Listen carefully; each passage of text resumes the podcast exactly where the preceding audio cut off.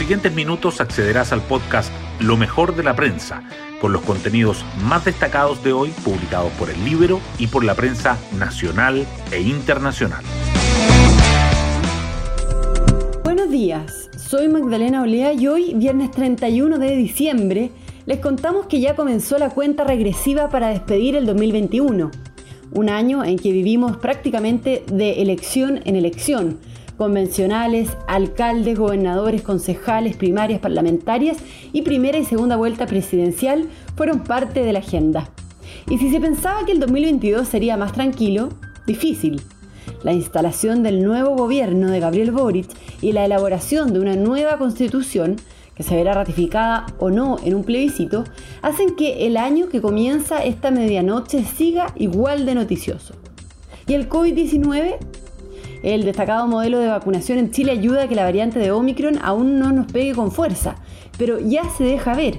De hecho, el MinSal ayer anunció el cierre de cinco pasos fronterizos. Así es que a cuidarse y desde el Libero les deseamos un muy feliz año nuevo. Las portadas del día.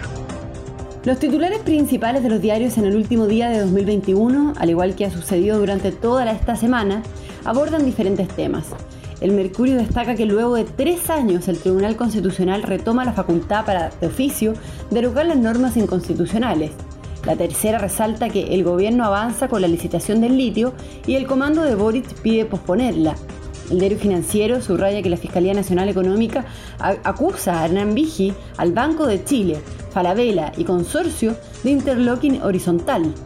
Y el Libero abre con el ensayo del abogado Roberto Astauraga sobre la Convención Constitucional, circo o máquina.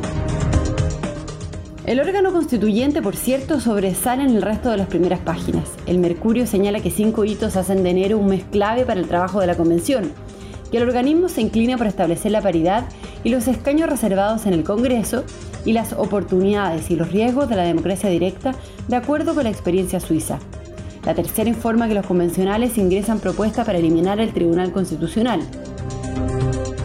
Y otros temas destacados en la portada de El Mercurio son que el dólar cierra con la mayor alza anual desde 2008, que los atentados siguen expandiéndose y las faenas en el Maule sufren ataques incendiarios, y que Isquia Siches afirma que debemos dialogar con todos los actores, incluso con la CAM. Su foto principal muestra que inaugura la ampliación de pistas en la Ruta 5 Sur. La tercera resalta, además, que el presidente electo coordina encuentros con partidos de Chile Vamos, los filtros que fijan a prueba dignidad y el equipo de Boric para integrar la administración y las siete pinturas que Chile devolverá a Argentina. La foto principal es para los rezagados que coparon los centros de vacunación. El Libero, por su parte, subraya que economistas señalan motivaciones políticas tras las críticas a la pensión garantizada universal y la entrevista a Juan Carlos Latorre, quien dice que es un error garrafal que la democracia cristiana se aboque a una elección interna. Hoy destacamos de la prensa.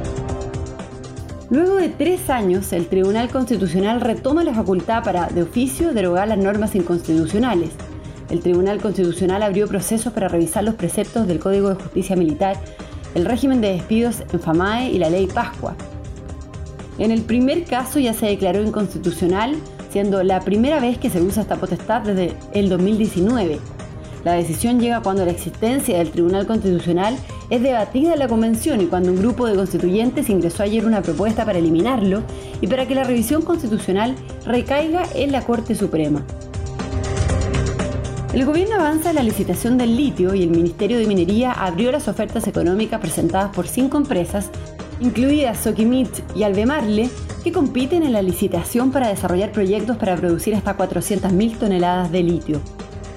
El comité a cargo tiene previsto reunirse el 14 de enero para proponer la adjudicación. Sin embargo, el nuevo gobierno no está de acuerdo. Creemos que lo prudente sería posponerlo, dijo Giorgio Jackson.